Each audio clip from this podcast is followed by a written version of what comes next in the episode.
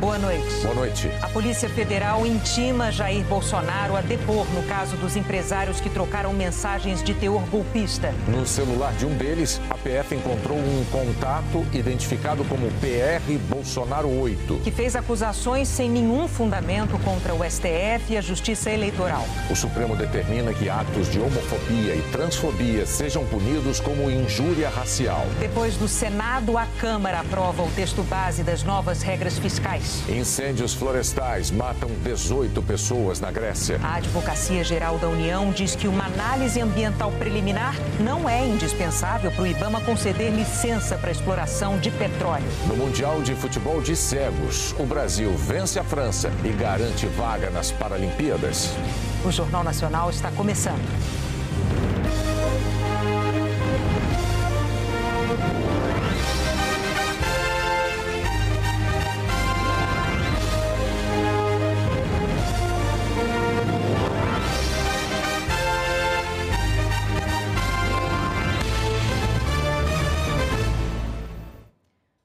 Dos itens previstos na reforma tributária é a criação de uma cesta básica nacional isenta de impostos.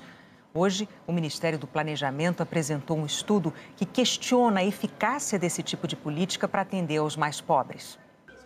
Tia Tatá cuida de 78 crianças de 1 a 5 anos e é na creche que os pequenos fazem quatro refeições por dia. O estoque de cestas básicas também abastece os vizinhos mais carentes. As cestas variam de preço e tamanho. Então a cesta dessa daqui é 40 reais, essa cesta aqui. Essa daqui, por, estar, por ser maior, tem um, o arroz, é, tá tendo arroz, pacote de 5 quilos, o óleo de 5 quilos, está tendo óleo, está tendo papel higiênico, então ela, tá com, ela vai ficar pelo preço de, de 50 reais a 55. Um levantamento do IBGE revela que de 2017 a 2018, 37% dos lares com 85 milhões de brasileiros tiveram escassez de comida em casa.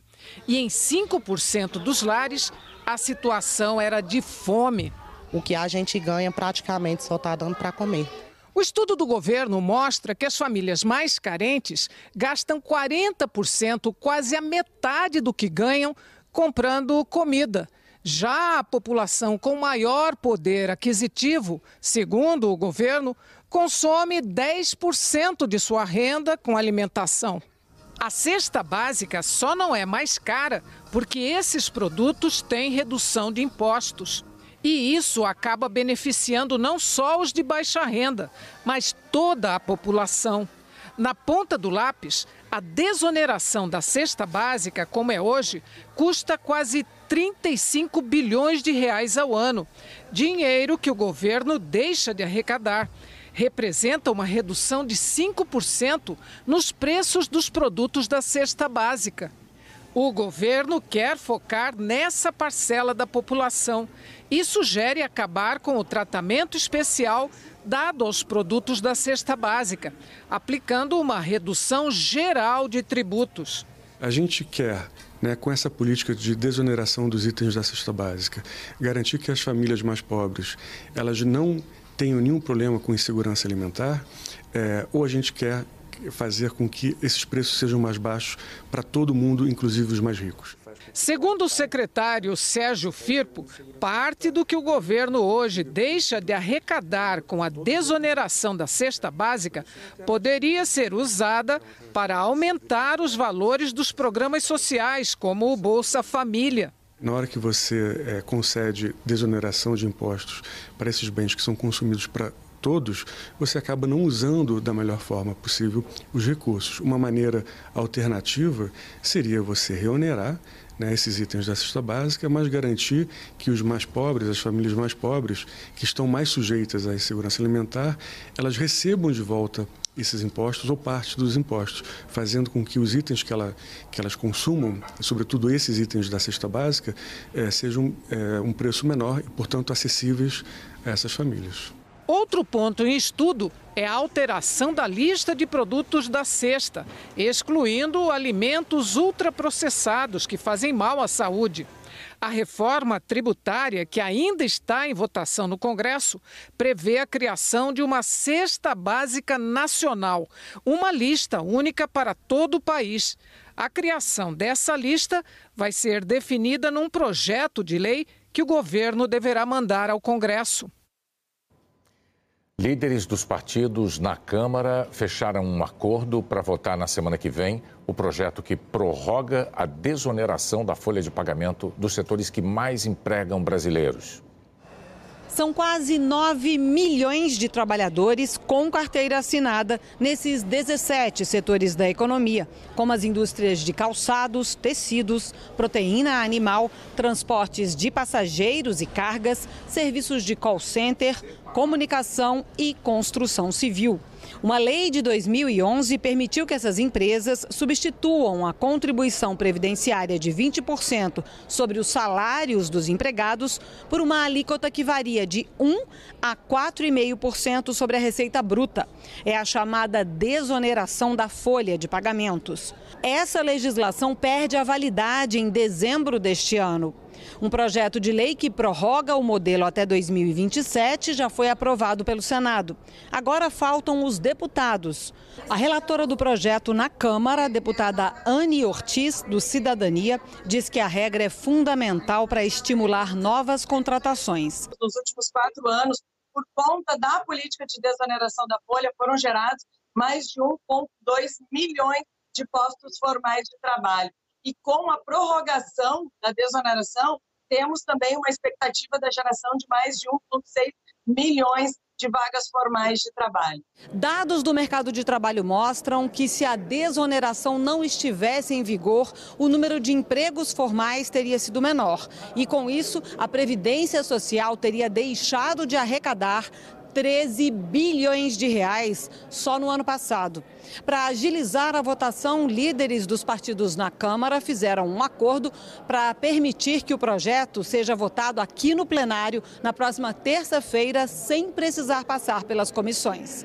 O líder do Cidadania, deputado Alex Manente, explicou que o acordo dará mais tempo para as empresas se prepararem. É fundamental termos a desoneração de folha para poder gerar emprego, renda e oportunidade dos setores terem força suficiente para gerar nossa economia. São setores importantes para a nossa economia que precisam é, que essa prorrogação ocorra rapidamente para ter a segurança desse investimento para o Brasil. Em julho, o governo federal arrecadou 201 bilhões e 800 milhões de reais em tributos e contribuições, 4,2% menos do que no mesmo mês do ano passado. De janeiro a julho, a arrecadação de quase 1 trilhão e 300 bilhões de reais é 0,39% menor do que no mesmo período de 2022. O plenário da Câmara dos Deputados aprovou agora há pouco o texto base do projeto que estabelece as novas regras fiscais. Foram quase três horas de reunião na residência oficial da presidência da Câmara. O relator, deputado Cláudio Cajado, do Progressistas, anunciou o acordo. Os deputados concordaram em votar o projeto sem algumas das mudanças aprovadas no Senado. O projeto do novo arcabouço fiscal prevê que as despesas públicas precisam crescer num ritmo menor do que o da arrecadação. Por isso, o aumento das despesas não pode ultrapassar 70% do do crescimento total das receitas. Por exemplo, se a arrecadação crescer 1% em termos reais, ou seja, já descontada a inflação, as despesas federais só podem crescer 0,7%. Se a meta fiscal não for cumprida, no ano seguinte, o governo fica impedido de criar despesas obrigatórias ou de aumentar o valor de auxílios. Na votação no Senado, foram excluídos do novo regime fiscal o Fundo Constitucional do Distrito Federal, destinado ao investimento em segurança, saúde e educação. O Fundo de Manutenção e Desenvolvimento da Educação Básica, o Fundeb, e gastos com ciência e tecnologia. Os senadores fizeram ainda outra alteração, permitindo ao governo enviar na proposta de orçamento do ano que vem o valor das despesas, considerando a projeção da inflação até o fim do ano, o que abriria um espaço de até 40 bilhões de reais para o executivo planejar os gastos de 2024. É por causa dessas mudanças que o texto precisou ser novamente votado pelos deputados. E pelo que ficou acertado na reunião de líderes com o presidente da Câmara, Arthur Lira, do Progressistas, apenas duas alterações do Senado foram mantidas: a retirada do Fundeb e do Fundo Constitucional do Distrito Federal da nova regra fiscal. O governo queria, mas não conseguiu deixar fora do arcabouço os gastos com ciência e tecnologia. Também não conseguiu incluir o item que permitia novas despesas no orçamento, considerando a inflação prevista. Ao chegar para presidir a sessão, o presidente Arthur Lira, do Progressistas, voltou a dizer que o Congresso continuará votando os projetos de interesse do país. Nós votamos a PEC da transição, nós votamos o arcabouço fiscal, o que nós estamos votando agora tão somente são as alterações que o Senado fez e o parlamento tem feito grande esforço para atender à necessidade do país. Começou hoje na África do Sul a cúpula dos BRICS, que reúne Brasil, Rússia, Índia, China e África do Sul. O presidente Lula voltou a defender a adoção de uma moeda diferente do dólar para comércio entre os países. A reportagem é dos enviados especiais Igor Arroio e Rodrigo Carvalho. No primeiro compromisso do dia, o presidente Lula se reuniu com lideranças do Congresso Nacional Africano, o partido que governa a África do Sul desde o fim do apartheid, regime de segregação racial que durou décadas e só acabou no início dos anos 1990. Enquanto isso, no Fórum Empresarial do BRICS, o ministro da Fazenda, Fernando Haddad, deu um sinal a investidores, dizendo que acredita que a reforma tributária vai ser aprovada ainda esse ano pelo Congresso brasileiro. No fim da tarde, Lula fez o primeiro discurso desde que chegou aqui à África do Sul. Foi também no Fórum Empresarial do BRICS. O presidente brasileiro reforçou a ideia de criar uma moeda para as negociações entre os países do BRICS, para diminuir a dependência do dólar. Para que o investimento volte a crescer e gerar desenvolvimento, precisamos garantir mais credibilidade, muita previsibilidade estabilidade jurídica, política e social para o setor privado. Por, por essa razão, tenho defendido a ideia de adoção de uma unidade de conta de referência para o comércio que não substituirá nossas moedas nacionais. Lula disse que o BRICS tem ampliado a participação na economia global e tem que buscar equilíbrio no cenário multilateral. Ele criticou o que chamou de neocolonialismo verde. Na última viagem que fez à Europa, Lula adotou o mesmo tom ao criticar novas exigências ambientais da União Europeia para fechar acordo com o Mercosul. Não podemos aceitar um neocolonialismo verde que impõe barreiras comerciais e medidas discriminatórias sob o pretexto de proteger o meio ambiente. O presidente russo Vladimir Putin, que não está aqui na África do Sul, mandou um recado gravado. O chinês Xi Jinping se ausentou, mesmo estando na África do Sul, e teve o discurso lido por um ministro. Todos os líderes do BRICS defenderam o que consideram um papel vital do grupo na economia global. Mais de 40 governos já manifestaram interesse em fazer parte do grupo. Depois do fórum, Lula se reuniu a portas fechadas com os colegas do grupo. A seguir, a Polícia Federal intima o ex-presidente Bolsonaro a depor no caso dos empresários que trocaram mensagens de teor golpista.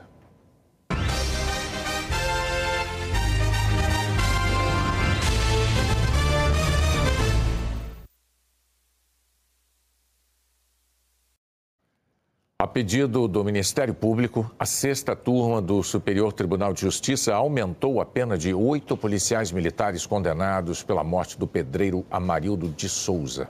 O relator, Rogério Schietti, afirmou que o caso é emblemático da violência policial contra a população preta e periférica do Rio de Janeiro. Amarildo desapareceu depois de ter sido detido por policiais militares na porta de casa, na favela da Rocinha, em 2013. O corpo dele não foi encontrado. Parentes de Mãe Bernadette deixaram o quilombo Pitanga dos Palmares, na região metropolitana de Salvador. A líder quilombola foi assassinada na semana passada. Faixas de luto e policiais se revezando na área rural do Quilombo, em Simões Filho. A sede onde a líder quilombola Bernadette Pacífico foi assassinada na quinta-feira à noite permanece trancada. A casa da família está com os portões fechados. Desde o último sábado, os parentes decidiram não voltar mais para casa. Uma decisão da família se retirar do local. até porque foi um impacto muito grande. As, os meus netos, meus sobrinhos, viu a execução da avó. É uma coisa muito forte. Eu não sei se é porque, assim, nós quilombolas somos resistentes, mas tudo tem um limite. Mãe Bernadette assistia à televisão quando dois homens usando capacetes entraram na sede da associação, renderam os netos dela e a executaram com mais de 10 tiros. Pela maneira como foi assassinada, a polícia acredita em execução por vingança. A Polícia Federal aumentou a quantidade de agentes que atuam no caso para contribuir com os trabalhos da Polícia Civil. Os investigadores já têm uma lista de suspeitos. Pessoas com as quais mãe Bernadette vinha tendo problemas de relacionamento. Madeireiros ilegais, vizinhos violentos e traficantes suspeitos de agir na região do Quilombo. Policiais também estão apurando se a morte dela tem alguma relação com o homicídio do filho, Flávio Gabriel, assassinado em 2017. Hoje, na abertura da sessão do Conselho Nacional de Justiça, em Brasília, a presidente do CNJ e do Supremo Tribunal Federal, ministra Rosa Weber, falou sobre o assassinato da líder quilombola, a quem conheceu durante visita à Bahia, em julho deste ano. Eu faço esse registro para dizer que eu não esquecerei e que o Conselho Nacional de Justiça vai continuar se empenhando e gestionando no sentido do esclarecimento deste bárbaro assassinato.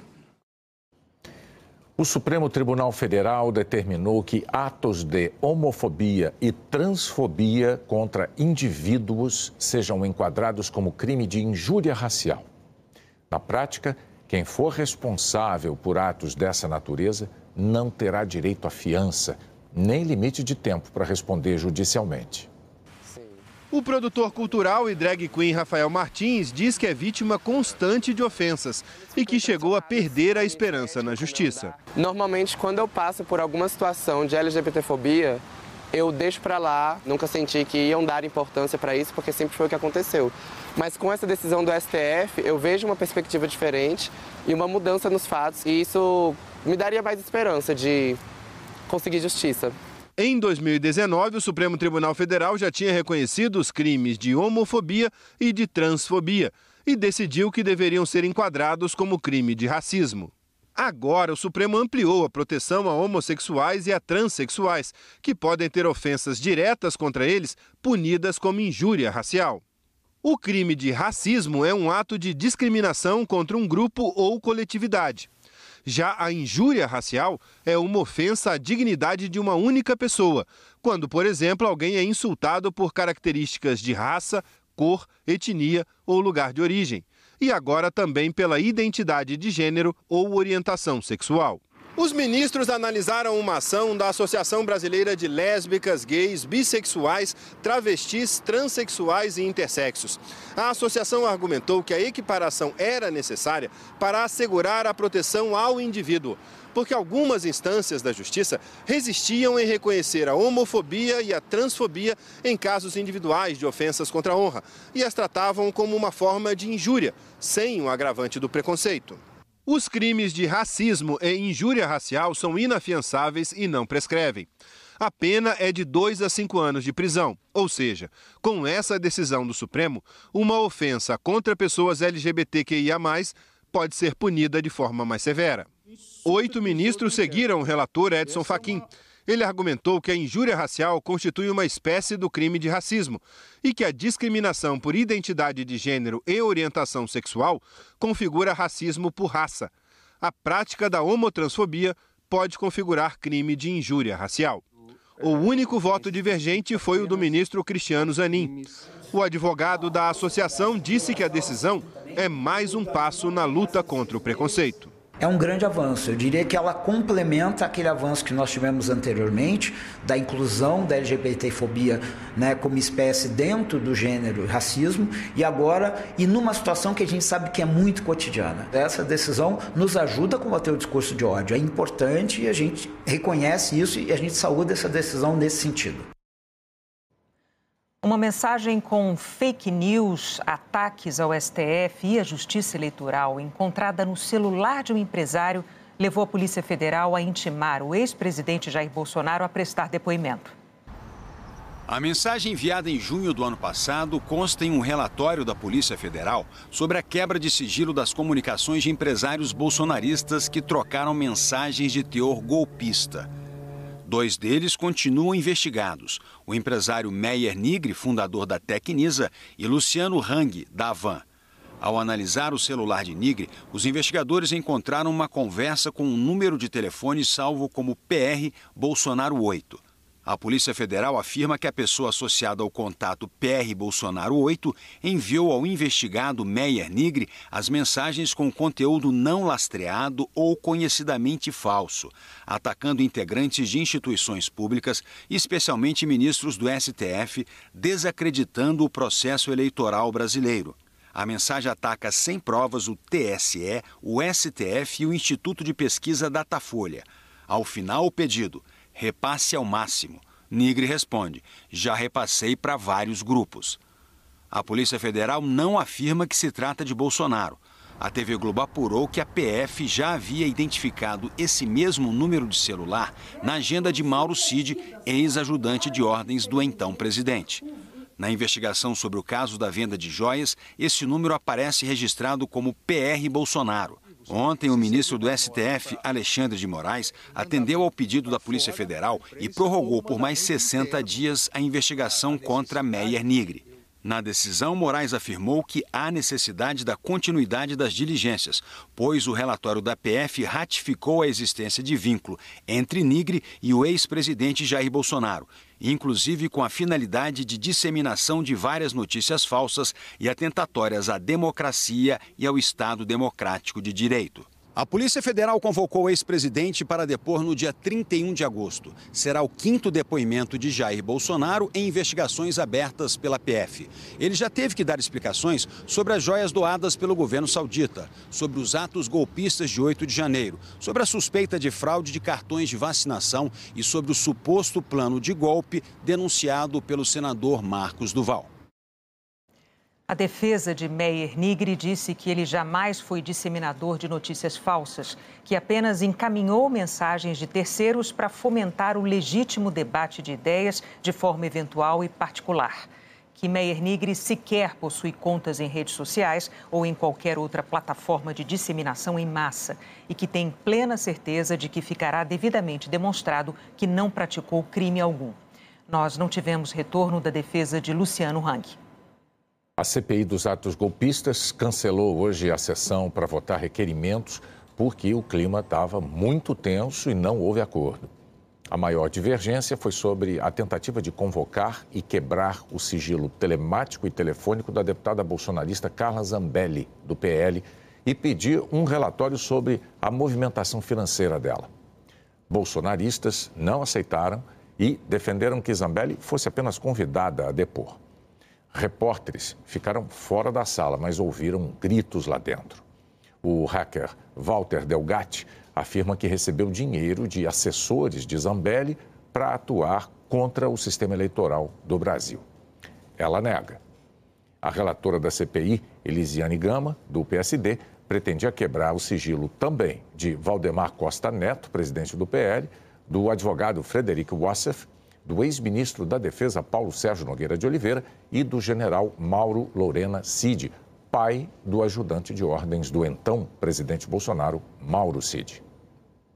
Agora, uma atualização. A Câmara dos Deputados concluiu a votação das novas regras fiscais. Os deputados mantiveram duas das alterações feitas no Senado, as que excluíram das novas regras os gastos com o Fundo do Distrito Federal e com o fundo que financia a educação básica, o Fundeb. O texto agora vai para a sanção do presidente Lula. A seguir, a vitória da seleção brasileira no Mundial de Futebol de Cegos garante vaga nas Paralimpíadas.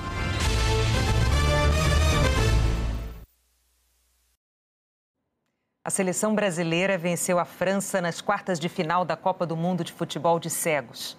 Festa dupla. Brasil classificado para a semifinal do Mundial e garantido nas Paralimpíadas. É que os três primeiros colocados nessa Copa do Mundo de Futebol de Cegos aqui na Inglaterra garantiam vaga nos Jogos de Paris 2024. E a China, uma das quatro semifinalistas, já tinha se classificado antes numa competição asiática. O jogo das quartas de final contra a França foi duro. No futebol de cegos, a torcida precisa ficar em silêncio. Só pode gritar depois da conclusão de um lance. A bola tem guizos para os jogadores saberem onde ela está. O técnico e o chamador que fica atrás do gol adversário enxergam e podem orientar. O goleiro também enxerga, mas ele não pode atuar fora dessa pequena área aqui. Pequena mesmo, porque ela tem 2 metros por 3,85. E o goleiro brasileiro teve trabalho contra a França. Matheus evitou o gol dos franceses. E a vitória do Brasil começou com a jogada de Jardiel. Quem surgiu para marcar foi Nonato, 1 a 0. Emoção para o jogador que ainda se lembra de quando ouviu pela primeira vez uma Copa do Mundo de jogadores que enxergam, a do Tetra, em 1994. O pênalti de, de Roberto Baggio para fora. Partiu, bateu, acabou! Na hora do barulhão da galera, eu estava com o ouvido colado na TV para escutar o que estava acontecendo e acompanhando, e vibrava. Nonato nasceu com uma doença na retina e nunca enxergou. Uma honra muito grande estar representando o país, jogando uma Copa do Mundo. Para mim é motivo de muita felicidade. A semifinal contra a China é amanhã e o Brasil vai em busca do Hexa, aqui. O Palmeiras vai enfrentar o Deportivo Pereira amanhã na Colômbia pela Comebol Libertadores. Um som do passado que ajuda a mergulhar no túnel do tempo. Porque é só através de fotos antigas que conseguimos relembrar como essa história começou. O ano é 1961, primeira participação do Palmeiras na Libertadores, primeiro jogo na Argentina. E o time já ganhou 2 a 0 no Independiente.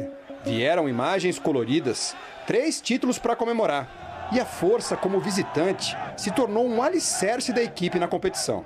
O Palmeiras é o clube brasileiro que mais ganhou atuando fora de casa na Libertadores. Em 114 jogos, foram 51 vitórias, 46 delas obtidas no exterior. O destino para tentar ampliar essa lista é a Colômbia. Na 23ª participação, o Palmeiras encontra um adversário novo, que disputa o torneio pela primeira vez, o Deportivo Pereira. Estamos falando de quartas de final de Libertadores e ninguém chega ali por acaso. Se eles estão ali é porque eles têm qualidade, fizeram por onde, tem uma trajetória até chegar ali, então Encaramos esse jogo com muito respeito. Nesta Libertadores, o Deportivo Pereira vem aprontando, ganhou de um campeão, o Boca Juniors, e eliminou o Independente Del Valle. Vamos uh, defrontar um adversário uh, que é muito competitivo, é muito organizado.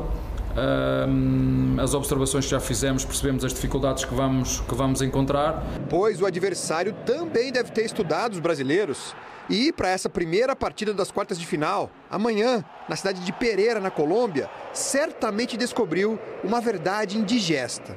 Há 62 anos na Libertadores, ninguém gosta de abrir as portas de casa para o Palmeiras jogar.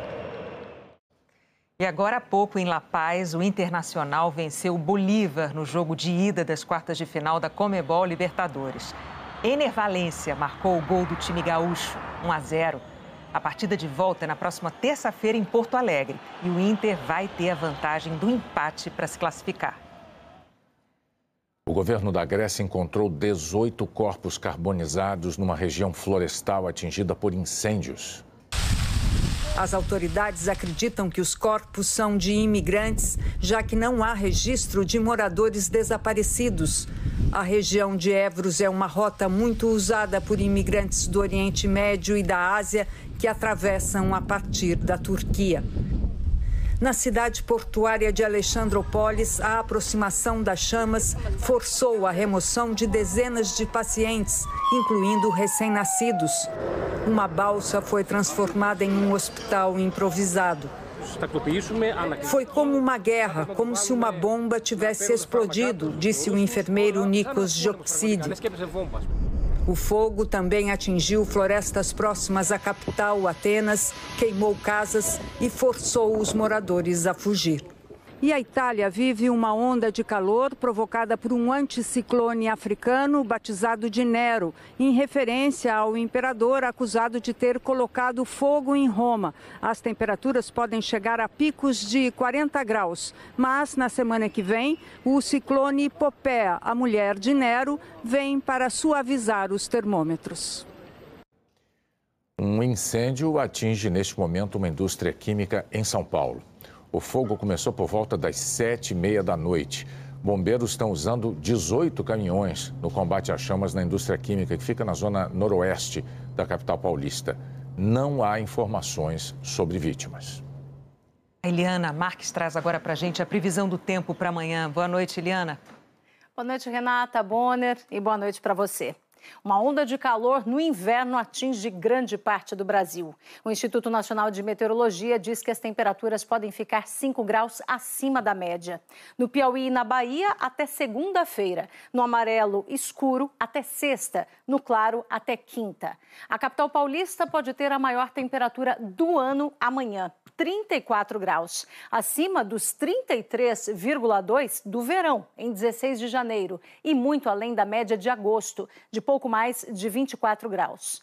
Outras cidades paulistas também estão fervendo. Em Lorena, 35 graus, em Marília, 36, em Barretos, 37, em Santos, 38, em Dracena, 39 graus. Na região metropolitana, calorão até quinta-feira. Na sexta, queda de 8 graus. E no fim de semana, frio intenso. Ele dura até segunda, pelo menos. E outro desafio para a saúde é o ar seco. Índices de umidade do ar abaixo dos 30% na faixa amarela e menores do que 20% nas outras regiões. O ideal é de 60 para cima. Também sentem o ar secar Rio de Janeiro, Minas Gerais, parte do Nordeste, sul da Amazônia, norte de Santa Catarina, Paraná e o Centro-Oeste. Em Cuiabá, incríveis 42 graus. Em Teresina, 38. Em Porto Velho e no Rio, 37. Em Curitiba, 28 e deve ser a capital mais quente no sul. Em Manaus, 10 graus a mais, com sensação de 49 graus. Tem possibilidade de chover. No geral, pouca chuva no norte, nordeste e em Santa Catarina, onde o mapa está verde. No Rio Grande do Sul, tem risco de temporal nessa parte colorida. Uma frente fria provoca chuva forte, com ventos de até 80 km por hora do norte do estado à Serra Catarinense. De lá até o Paraná, oeste de Mato Grosso do Sul e sul de São Paulo, ventania também. Uma boa noite, Bonner e Renata.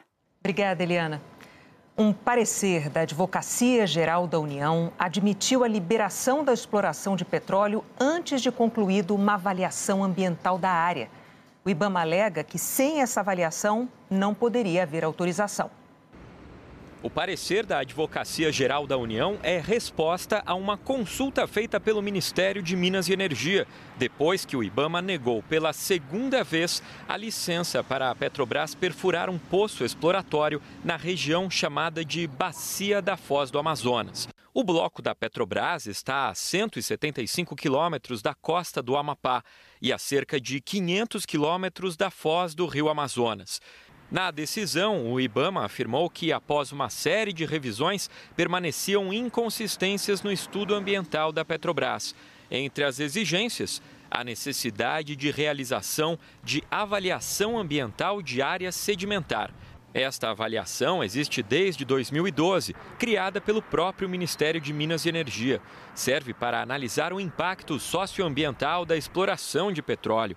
Diante da negativa do Ibama, o Ministério de Minas e Energia pediu em julho entendimento da Advocacia Geral da União sobre a questão. Hoje, o parecer da AGU concluiu que, no âmbito do licenciamento ambiental, não é exigível a avaliação ambiental de área sedimentar e que a viabilidade ambiental de um empreendimento pode ser atestada por outros meios. A Petrobras já pediu ao Ibama esse procedimento de licenciamento ambiental, mas ainda aguarda a resposta. Na avaliação do Ministério do Meio Ambiente, mesmo a análise das potencialidades da região já apresenta riscos ambientais. O presidente do Ibama disse que a decisão da Advocacia Geral da União de retirar a exigência de um documento específico não deve prejudicar o rigor das exigências que o Instituto vai fazer à Petrobras. Independente da análise jurídica, independente do parecer é, que o Ibama recebe na data de hoje, é, o IBAMA vai continuar fazendo o seu trabalho, que é avaliar a viabilidade ambiental da exploração de petróleo nessa região. O parecer da AGU indica de que ele não é obrigatório, mas a equipe técnica sempre disse que, embora possa não ser obrigatório, ele é um estudo que garante robustez técnica. O Ministério do Meio Ambiente declarou que a avaliação ambiental é um instrumento técnico importante para o planejamento econômico, usado inclusive na análise do licenciamento. E que, no caso da bacia da Foz do Amazonas, o Ibama indeferiu o pedido pela inconsistência das informações prestadas pela Petrobras. A Petrobras ainda não se manifestou sobre o parecer da AGU. Oito pessoas passaram mais de 14 horas presas num teleférico a mais de 270 metros de altura no Paquistão. Seis eram crianças a caminho da escola na área montanhosa de Alai. Dois cabos se romperam e a cabine ficou pendurada, mas todos foram resgatados. O anúncio de que o Fausto Silva, o Faustão, está doente, precisando de um transplante de coração, chamou atenção para a lista do SUS que atende pacientes das redes pública e particular. São quase 400 pessoas que dependem de uma doação, de um gesto solidário de famílias brasileiras. Simone espera por um coração desde abril de 2020. Há um mês e meio, a saúde piorou tanto que ela precisou ficar internada. Hoje, a técnica de enfermagem mal consegue dar alguns passos. As fotos da filha, do marido e dos cachorros que ficaram no interior dão força e também saudade. Eles são minha luz, minha base e é por eles que eu tô aqui, porque eu quero uma segunda chance. É difícil essa espera? Muito, muito. Só quem está aqui sabe o quanto é difícil. Hoje, 386 pessoas estão na lista do transplante de coração no Brasil. O tempo de espera varia de 2 a 18 meses em média. Por isso, é comum que pacientes passem muito tempo internados com suporte de medicação e equipamentos para tentarem, assim, aguentar a espera. A lista é única e os critérios valem para todos. É a gravidade que determina a entrada na lista. Por exemplo, pacientes que já não aguentam fazer as mínimas atividades e só ficam confortáveis deitados, que já não respondem a outros tratamentos e correm risco de morte. Para receber o coração, o paciente precisa ter o tipo sanguíneo, peso e altura compatíveis com o doador. Dependendo do caso, é necessária também a compatibilidade genética. Existe ordem cronológica, mas a gravidade da doença e o tempo de internação são critérios de prioridade e desempate em caso de mais de um candidato em situação parecida. O paciente, então, quando ele interna e precisa do remédio que vai na veia, pode ser que ele piore ainda já estando internado e nesse momento ele precisa descer para a UTI. Na UTI a gente tem alguns dispositivos que ajudam a bombear o sangue para o coração, aumentar o fluxo sanguíneo, e isso coloca o paciente numa prioridade maior, porque o paciente está mais grave. O estado do paciente é sempre atualizado e auditorias confirmam as informações. O sistema funciona de forma automatizada ele já está com todos os pacientes listados, candidatos a transplante, e quando há uma doação, os dados do doador são inseridos no sistema e o próprio sistema gera uma lista. Então não há interferência de ninguém nesse ato. E nós só vamos conseguir transplantar os pacientes que aguardam em lista se a gente conseguir aumentar o número de doações no nosso país. O Incor de São Paulo fez 23 transplantes cardíacos esse ano. Hoje, além de Simone, outros nove pacientes, sendo três em estado gravíssimo, esperam por essa chance. Em outro hospital, é o apresentador Fausto Silva, que também aguarda. Ele anunciou essa semana a entrada na lista do transplante cardíaco. Benedita é grata pela solidariedade dos doadores. Graças ao coração que recebeu há 21 anos, pôde ver os três filhos crescerem. Esse coração que eu carrego aqui hoje no meu peito, eu sinto muita emoção, muito emocionada mesmo, muita gratidão a essas pessoas. E eu faço esse apelo para todos que é, doem, doem órgão, porque é um ato de amor muito lindo. Quem quiser ser doador precisa avisar a família. A captação de órgãos depende da autorização dos parentes. O Jornal da Globo é depois de Profissão Repórter. Boa noite. Boa noite, até amanhã.